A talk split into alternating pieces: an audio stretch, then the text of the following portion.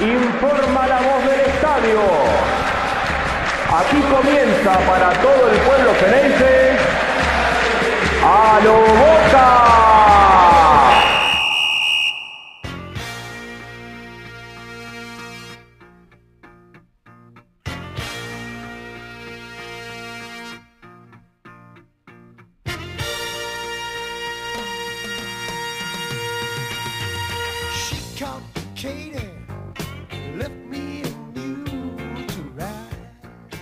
Hola a todos, bienvenidos a un nuevo episodio de A lo Boca, episodio 147. Y hoy vamos a estar con todos los resultados de las demás disciplinas y también nos vamos a meter con todo lo que es la previa del clásico que se va a disputar el próximo domingo 14 de agosto en el cilindro de Avellaneda ante Racing. Pero antes de meternos con todo esto, voy a presentar a mi compañera Agostina Iskovich. Agos, ¿cómo estás?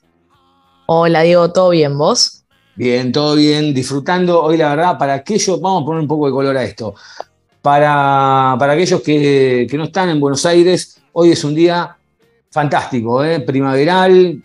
La calle tiene un solcito, hay que disfrutarlo porque vamos a estar dos o tres días así. Seguramente después va a venir eh, otra vez el clima fresco o alguna lluvia, pero la verdad que ideal el día de hoy para, para salir a caminar, a, a pavear o algo. Pero ni hablar, eh, mañana, como decíamos, va a jugar Boca, nos vamos a meter en un rato. Pero bueno, ¿qué pasó en la vida del club además de la primera? A vos. Bueno, arrancó finalmente, tras la finalización de la Copa América Femenina, arrancó el torneo femenino y en la primera fecha a Boca le tocó recibir a Ferro y ganaron 2 a 0, la verdad, muy tranquilas las chicas, con, con goles de Gómez Sárez y Ojeda. El próximo rival va a ser Estudiantes el 20 de agosto, porque recordemos que la fecha 2 para Boca es fecha libre, entonces jugarían recién la tercera. Bien. Eh, lindo partido, eh, la verdad, lindo partido. Eh, ¿Fuiste a la cancha? Estuve, estuvimos ahí, fuimos a- al Pompilio, la concurrencia de la gente es cada vez, cada vez mayor. Ahí está, la, está la, la 12, ¿no? Y cuando digo la 12, hablo de la 12 femenina. Vi que hay, hay un par de chicas que, que están todo el tiempo alentando, que, que- que- mueven a, la tribuna, que agitan a los demás. Y obviamente que estaban los bombos, estaba todo el colorido. Y la verdad que eh, una linda tarde, había que llevar un alimento no perecedero. eh, y la verdad que el partido, eh, Boca dominó la mayor parte de- del encuentro. Ferro venía bien, estaba armado, eh, lo contenía Boca. En el segundo tiempo llegaron los goles y ya después el partido, obviamente, sobró porque. mm, eh, la verdad que Boca juega de esta manera, ¿no? Como que a veces le cuesta meter el primer gol, pero una vez que mete el partido, el gol cierra, ba- baja la persiana del partido y, y se queda con, con los tres puntos. Gran actuación, obviamente, de, de Yami Rodríguez. Eh, lindo el primer gol de, de Gómez Sárez, ¿no? Es, vos Sí. siempre me la confundo, sí, Gómez Sárez, porque me la confundo porque no me acuerdo nunca el nombre, voy a ser sincero, porque en una época habíamos eh, hablado con la hermana, le habíamos hecho una nota y, la hermana después migró y siempre la, la verdad que con toda la mejor onda y, y siempre me, me confundo, una es Cami y la otra es eh, Gómez Ares, bueno, no importa, ya me voy a acordar. Eh, Camila es la jugadora. Camila, Es la jugadora. Camila, claro, y la- no, no, y la otra también juega, la hermana también, ¿eh? Eh, Camila Gómez Ares, y no me puedo acordar el nombre, ya me lo voy a acordar, no importa, vamos a entrar después en, en- en Wikipedia y la vamos a buscar. Bueno, eh, a ver, ¿hubo algo más? Tenemos la reserva, que ver. lógicamente le tocó enfrentar a Racing. Fue goleada. 3 a 0 contundente y vamos a hablar de dos cosas. Primero que nada, eh, sigue invicta la valla de Ron, eh, director técnico de la reserva, tiene cinco victorias y un empate, así que cruzamos los dedos, tocamos que siga así. Eh, y por otro lado, vamos a hablar porque los goles fueron de Facendini, de cabeza, Facendini es eh, defensor, fue, el segundo fue de Cortés y el tercero fue de Aranda, pero vamos a hablar del buen partido de Cortés, porque si bien los tres goles fueron de tres personas diferentes, eh, el primer gol, el de Facentini, fue eh, tras una asistencia de Cortés, El segundo gol fue de Cortés y el tercero fue de Aranda tras eh, que Cortés patee un córner. O sea, el pibe tuvo actuación, digamos, en los tres goles y no es algo este partido. Es, es así. Yo, sinceramente, cuando empezó a jugar, ese era el reemplazo natural de Taborda, ¿no? Cuando, cuando eh, se va a Platense o cuando se empiezan a, a, notar, digamos, que se va, se va a subir el pibe porque ya no está más para reserva, lo arrancan a poner a Cortés y Taborda era tan buen jugador que yo como que no, no es que decía que Cortés iba a ser malo, pero era como, uh, bueno, hay que tapar ese lugar.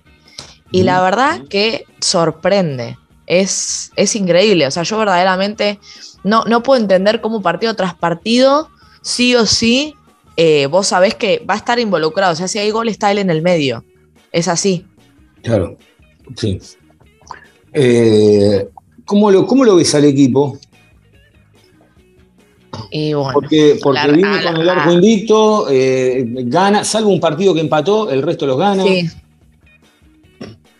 Yo creo que a mí me gusta, creo que lo que tiene de bueno, digamos, que lo tenía de bueno también, voy a decir antes porque viste que, y vieron todos, que hubo como una renovación del plantel, entonces como voy a decir antes, eh, hablando de ese plantel, e- en esa transición que fue el fin de la era Ibarra, digamos, hubo, y que fue justo también como que cuando se quedaron afuera de, de los playoffs y qué sé yo, ahí hubo como, como, que no, como que no los veías, ¿viste? Como que parecía que de la, de la mitad de cancha para adelante estaban jugando una cosa, mitad de cancha para atrás estaban jugando otra. Y la verdad que ahora se los ve conectados, creo que, o sea, creo que tiene que ver para mí mucho Brandon Cortés, porque bueno, lógicamente es el enganche, entonces si tenés un buen enganche se supone, más allá de bueno, el rival que puedas llegar a tener, se supone que es un plus. Eh, pero sí, yo, yo lo veo bastante sólido y además esto, una vez que vos ya agarrás como una racha, también la mente para los propios jugadores del club y para los rivales que les toca enfrentarlos es otra cosa. Mm. Sí, sí, se está, se está haciendo fuerte Boca y como bien había señalado vos en un momento, eh, el tema de, de estos chicos que habían pasado a la primera, que quedaba desbalanceado lo que era la reserva, porque después también subían otros y es como que se estaba complicando, lo acomodaron bastante rápido, lo cual no es poco. Y la verdad que se está notando un gran trabajo de, de Mariano Rom. Sí, la verdad que sí. Así que bueno, yo Bueno, bien. esperemos que siga así. Hubo. La sí, sí, siguiente claro. eh, no es, no vamos a contar nada porque todavía no pasó, pero hoy, 13 de agosto, a las 8 y media, Boca, eh, el vóley femenino, le toca enfrentar al Club Náutico Acoag de, en condición de visitante. Así que bueno, vamos a, a quedar expectantes de, de cómo resulta ese partido. Igual, bueno, ya como que tenemos a, a- a las chicas muy arriba, ¿no? Sí, la vara, la vara es muy alta. Eh, perdón, ¿juegan en. vi- ¿Van de visitante o de local? Sí, juegan de Visitante. en Tigres, sí. Está muy bien. Bueno, ¿qué, qué más tenemos por ahí? ¿O eso es todo? Porque no hay mucho En últimamente. las disciplinas, Sí, eh, eso es todo. bien. Ahora yo quería hablar un poquito de el parte de Ceballos, ¿no? Sí, vamos a hablar, claro. A ver, dale. Bueno, cuando Boca sube el parte, digamos, pasan una serie de, de nombres técnicos que uno no, no entiende porque no es médico, pero si, si presta, a- yo me esforcé por, por entender qué era lo que le había pasado, evidentemente estaba roto, evidentemente, pero eh, profundicé más, así que vamos a traducirle a la gente, ¿no? ¿Qué es lo, qué es lo que le pasó? Dale. Porque el, el nombre técnico es. em, tiene. Uy, me perdí. Una lesión de la sindemos- sindesmosis tibio-peronea distal con lesión del ligamento deltoideo y abulsión del maleolo posterior del tobillo derecho. Si vos pensás, si vos traducís esto, te damos el Martín Fierro de Oro. Bueno, lo vamos a traducir. A ver. Es, se lastimó tanto la rodilla, le lastimaron tanto la rodilla al changuito Mm. que se le arrancó, básicamente, un pedazo de tobillo junto con el ligamento. Tremendo. Es como cuando vos eras chiquito y te querías sacar un diente y eh, atabas, eh, te atás el diente a la- a la- a la con un hilo a la puerta. puerta. Bueno, Tremendo. la puerta es la rodilla, el diente es el hueso Tremendo. y el ligamento es el hilo. O sea, ustedes imagínense, es- o sea, a mí no me entra en la cabeza verdaderamente. Y además el dolor. Sí, eh, te ganaste el Martín Fierro de Oro. ¿eh? Eh, Ah, no. La verdad que te lo ganaste, te lo ganaste. Sí, la verdad, eh, sinceramente, un par, de, un par de apreciaciones también. Eh, es medio extraño que a los 3-4 minutos de partido, que no había pasado nada prácticamente, salgan a buscarlo de esa manera. Porque, mm, a ver, hay, hay- hay casos mismo de Boca, ¿no? Donde Marcos Rojo te sale a buscar a la mitad de la cancha, sale a cortar fuerte, o, te va a marcar, obviamente, con la experiencia que puede tener un tipo como Marcos Rojo, que te sale a poner como para marcarte la cancha, para asustarte y decir, bueno, che, acá no jodes más. Eh, más allá de que después pueda terminar eh, eh, en una fractura o algo, con un poco más de timing. Acá no, acá no hubo timing, no, yo creo, yo creo y estoy convencido que no hubo buena intención, acá salió a romperlo directamente, porque además el, el primer marcador central sale a buscarlo prácticamente a la línea de- del lateral, a la posición del número 4, y, y además en la caída del jugador, con la otra pierna, también le da con la rodilla en el tobillo, o sea, termina de reforzar eh, el golpe eh, y al changuito le queda eh, la punta del pie para atrás. Y ahí también, la verdad, uno ve la jugada, porque estábamos hablando, yo lo hablaba el otro día con, con, con mi viejo, en el momento de la jugada, le digo, me parece que el problema, además de arriba, digo, es abajo, porque mm, por, el, por el golpe este de la rodilla.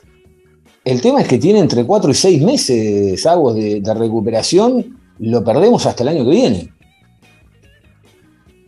Recién ayer, bueno, por suerte salió con éxito y la recuperación, el postquirúrgico, digamos, eh, arrancó bien, pero es verdad, o sea, entre cuatro y seis meses es muchísimo tiempo, porque si bien lógicamente que estamos acostumbrados a que los jugadores se lesionen, a que no jueguen por una X cantidad de tiempo, cuatro y se- entre cuatro y seis meses es un montonazo, más para, o sea, teniendo en cuenta lo que es o sea, desde mi punto de vista, lo que es el Changuito Ceballos a Boca. Claro. Para mí es un jugador, que, o sea, no creo que alguien esté en desacuerdo con lo que voy a decir, pero es, un- es uno, para mí es uno de los pilares actuales de Boca.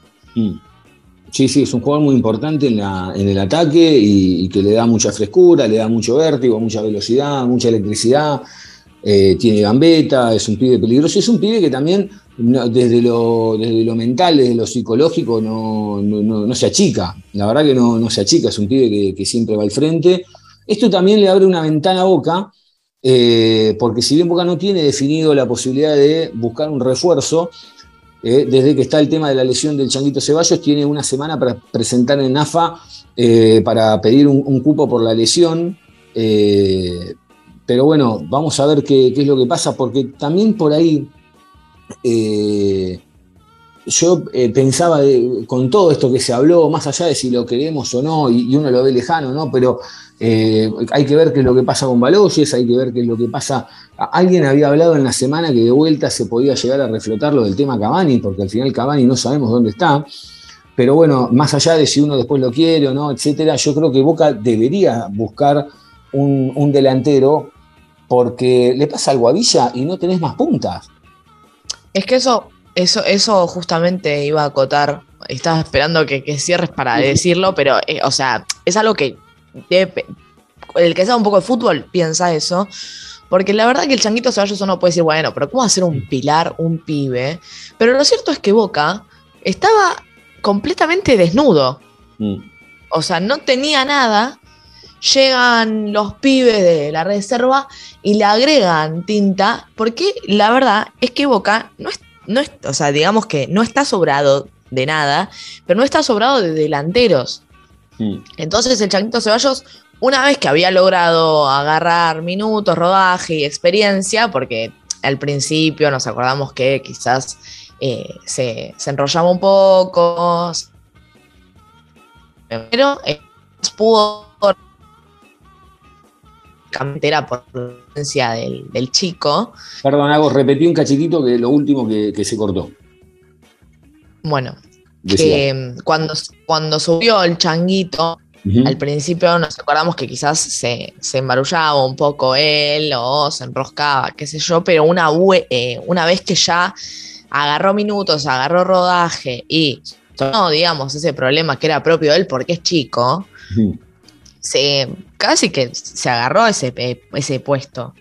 Y que no esté ahora, no, no es que en el banco, no, cuatro es un montón, pero es que en el banco hay otro jugador que decís, bueno, lo No, puedo cambiar, sé que no pasa nada. No lo tiene. Justamente, no, no. o sea, Boca no tiene eso, Mm. en la, en la delantera menos. Sí. Eh, Entonces, sí, la verdad que esto es como que le, le corta las piernas a- al equipo. Sí.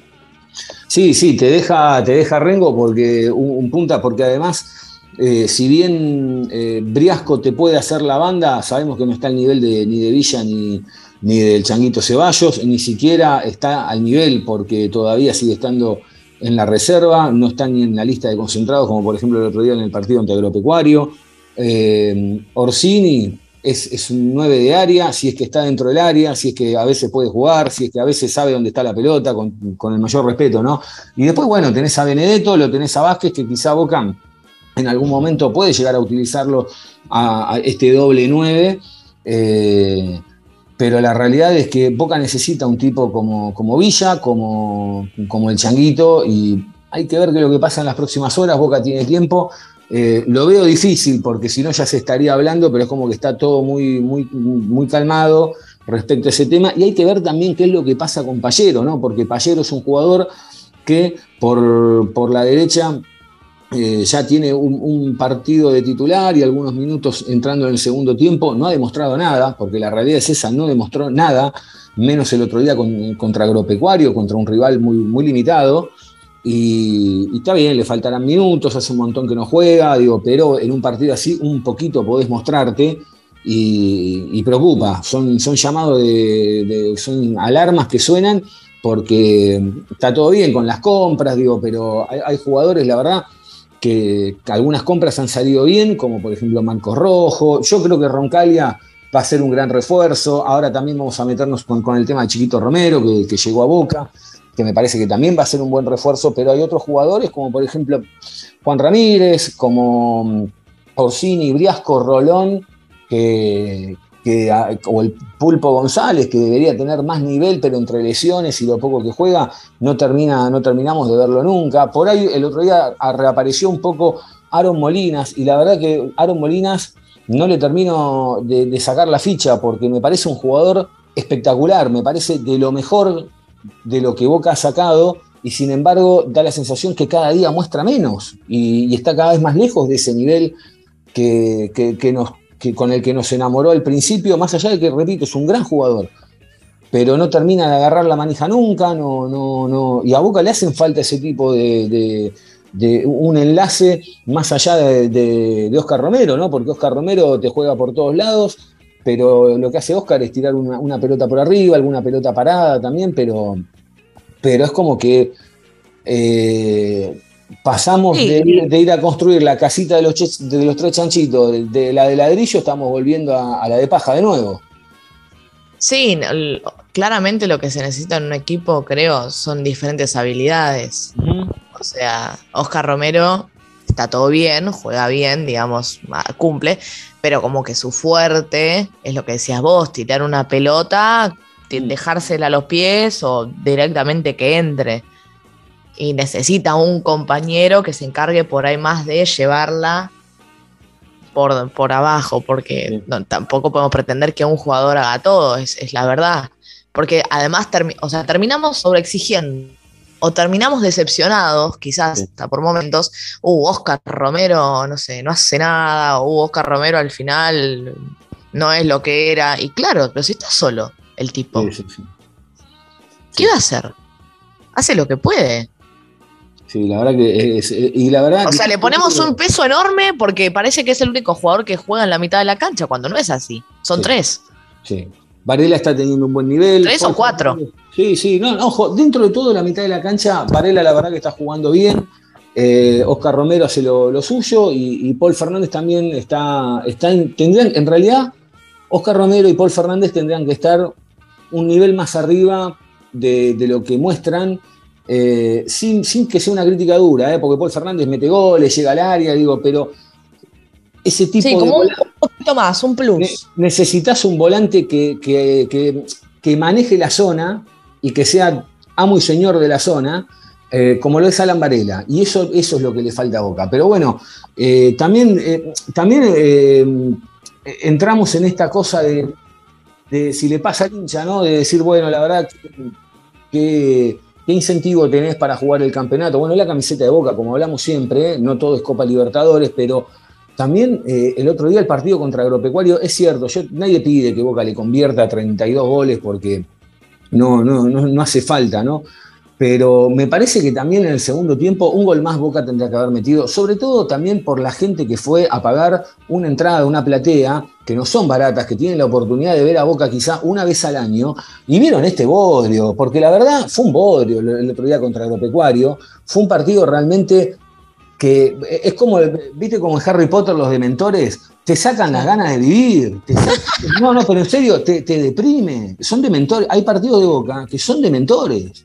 Te deprime, te, te chupan la energía. Lo, lo, ves porque es Boca, pero no hay un motivo para verlo. Eh, de hecho, e, ese mismo día estaba jugando Talleres con Vélez la, la, Copa Libertadores. Y la instancia era, otra historia, fue otro tipo de partido, más allá de, de que los dos eran un partido donde uno deja fuera al otro pero, y, con todo respeto, digo, o sea, si vos tenés que meterle cuatro o cinco goles al rival, metéselo, pero no por una cuestión de pisarle la cabeza o, de sentirte superior, porque también es una falta de respeto meterle uno y decir, bueno, mira, no te meto más porque si no, no te quiero hacer pasar un papelón. Por un lado hay un respeto y por el otro lado me parece que, eh, a ver, hacer dos goles o tres no es la muerte de nadie, o sea, el tema es no hacer 40. Igual eso no lo entiendo, qué es el respeto? ¿Por qué respeto? Bueno, porque hay... Los goles que tengas que meter, hermano, hace feliz a tu bien, Pero digamos, hay una, claro, a ver, no, pero digo, hay una, a ver... igual por ahí en Argentina por ahí lo entiendo más, igual, sí. Eh, no, pero ¿sabes a qué? A ver, una cosa es,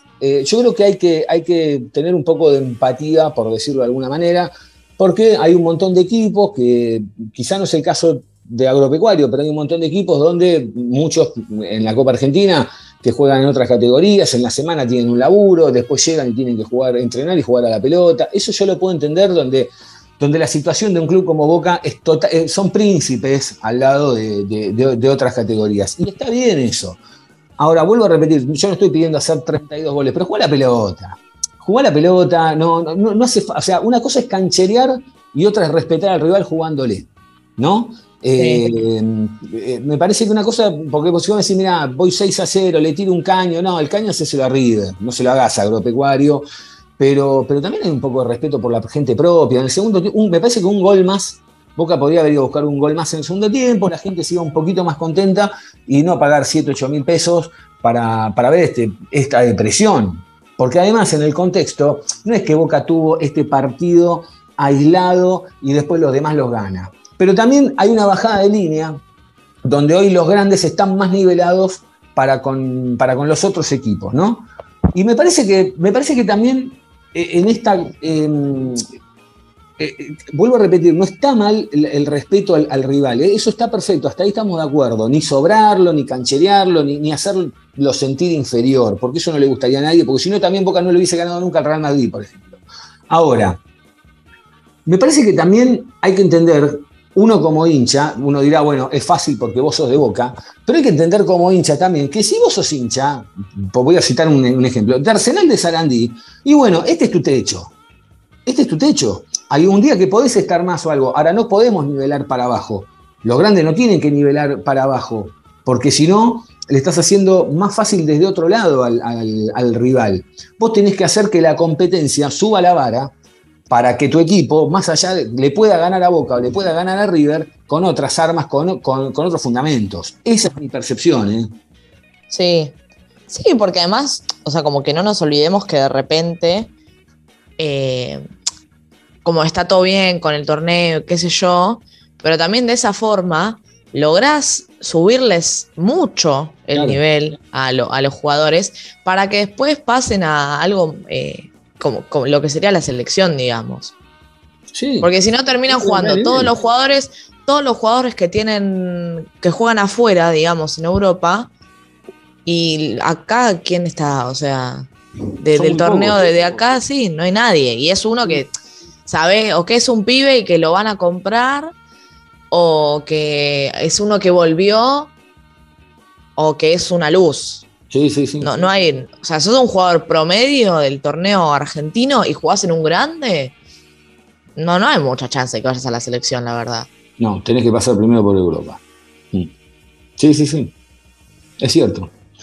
Eh, bueno, el peruano Víncula terminó con mucho dolor el otro día, por eso fue reemplazado por el Chelo Weigan, que volvió a la primera después de mucho tiempo. Eh, recibió una paralítica, eh, le, le generó un hematoma. Y, ¿Cómo pegaban? che? Sí, sí, pegaron, sí, sí, se Me hace- yo me, hacía acordar mucho a. Karate Kid, ¿viste? Eh, Sí, Que sí, sí, hubo- le podían ganar a- al pibito y lo rompieron Lo todo. rompieron. Sí, qué linda. Sí, la verdad que fue tremenda la patada, eh, tremendo fue.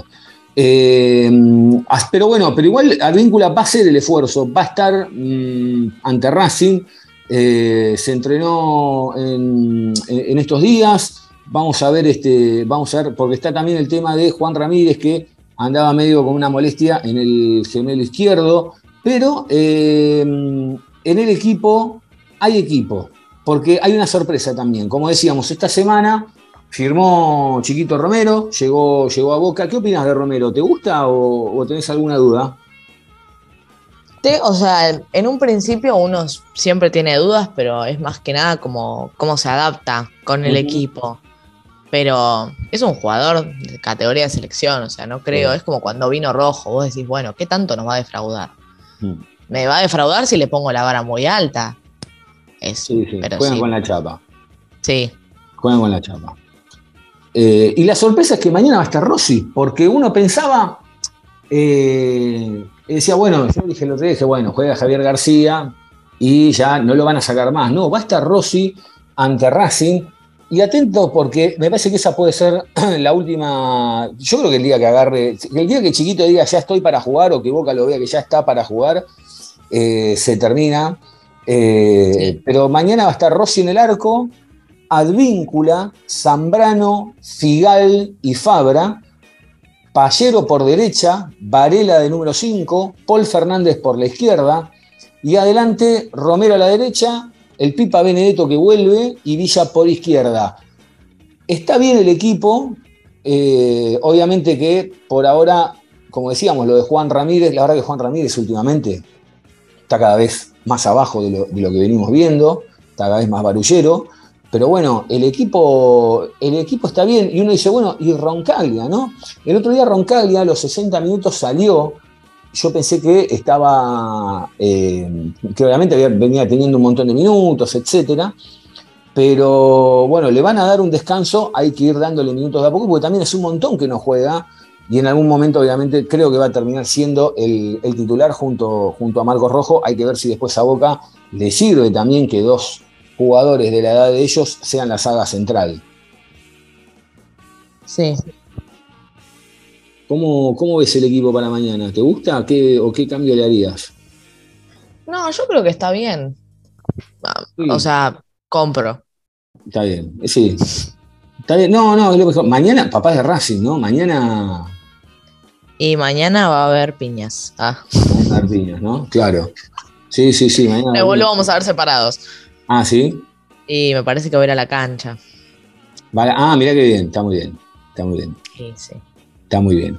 Eh, bueno, eh, lindo partido mañana con Racing. ¿Qué hará Boca, no? Porque Boca sabemos que de visitante tiene, juega reglamento, ¿no? Los partidos locales los gana porque se le viene la bombonera encima y cuando va afuera termina, termina sin levantar la- la- la- las piernas, ¿no? Vamos a ver. Que pero este es un intermedio para mí, porque a la vez es un es un clásico. clásico, es un clásico. Tiene como ese plus. Es un clásico, no es joda.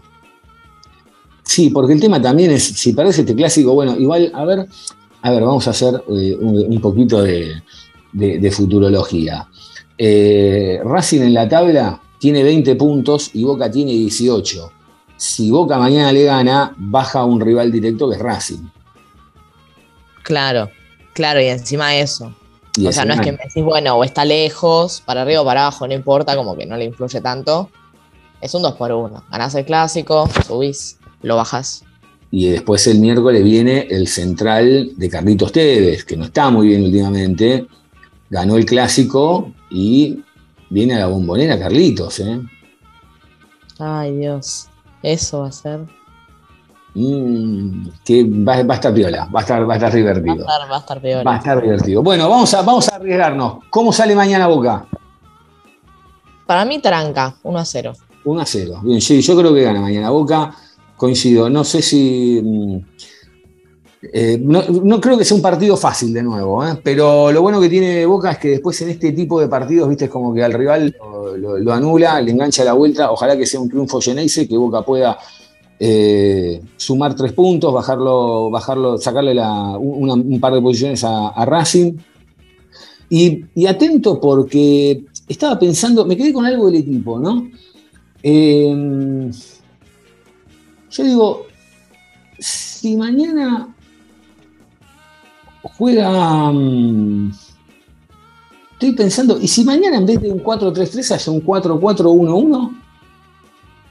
Porque, a ver, puede jugar Villa, puede jugar Paul Fernández con Varela de doble 5, Pallero a la derecha, Villa a la izquierda, ¿no? Romero suelto y Benedetto de 9. Y vos tenés las dos bandas que. Eh, Que con, con Villa y Pallero que suban. Ojo, eh, capaz que no es un 4-3-3, capaz es un 4-4 4-4-1-1 y, y puede terminar haciendo otro esquema Sí. dentro de, de- de- en base a lo que también demande el rival, ¿no? Racing. Racing siempre nos va a dar una chance. Pobre papá. Pobre papá. Bueno, nos va a matar. Bueno, a vos, antes de despedirnos, ¿quedó algo más dando vuelta? ¿Algo que quieras decir? ¿Qué, qué te parece? No, esto voy a contar una experiencia personal, Sí, nada ver. que ver. Dale. Pero yo voy a agradecer, no nos va a estar escuchando, pero no importa, que salí a un boliche Ajá. y yo no jodo. Tres canciones sonaron de la barra de boca. Tres. ¿En serio? Tres. Se podrán imaginar cómo estaba yo, ¿no? Y ponían las luces, ponían las Pero- luces pero azules era el, sonido amarillas. era el sonido de la cancha original.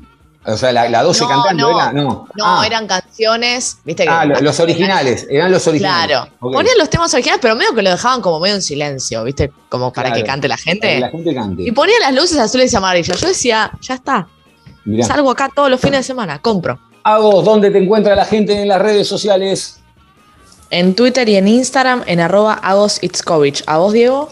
A mí me encuentran en arroba Diego Cesario, a Ángel Garay lo encuentran en arroba Angelito Garay, a Jonathan Carr lo encuentran en arroba Caro Johnny y al programa lo encuentran en arroba Di- eh, Cesario, en arroba Aloboca Podcast, tanto en Twitter, Facebook o Instagram. Y bueno, nada, lo mismo en las plataformas de audio como Anchor FM, Spotify, Apple Podcast, Google Podcast, ponen Boca Juniors o Aloboca, le dan seguir y cada vez que hay un episodio nuevo como este, les va a llegar el aviso. A vos, un abrazo grande, gracias. No, gracias a vos y a todos los que nos están escuchando. Un beso. Un abrazo grande para ustedes también, gracias como, como siempre eh, por estar ahí del otro lado. Vamos Boca mañana contra Racing que hay que ganar para seguir sumando en el campeonato. Un abrazo grande.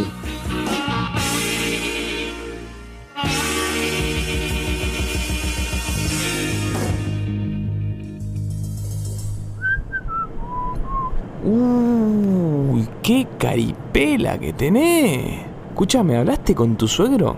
¿Ya le preguntaste? Eh, ¿qué cosa? Por lo de las vacaciones, que te querés ir con la nena. Ah, no, no, ¿sabes qué? Iba a ir. Tomé el bondi y todo. Llegué hasta la puerta de la casa. Cuando estaba por tocar el timbre me agarró toda una cosa así en el estómago, como que... No, no pude, no pude, no, no. No pude, no, no. Eh, la verdad, a vos no te puedo mentir. La galliné toda. La galliné toda. Toda, toda. Así no. Siempre, siempre a lo boca.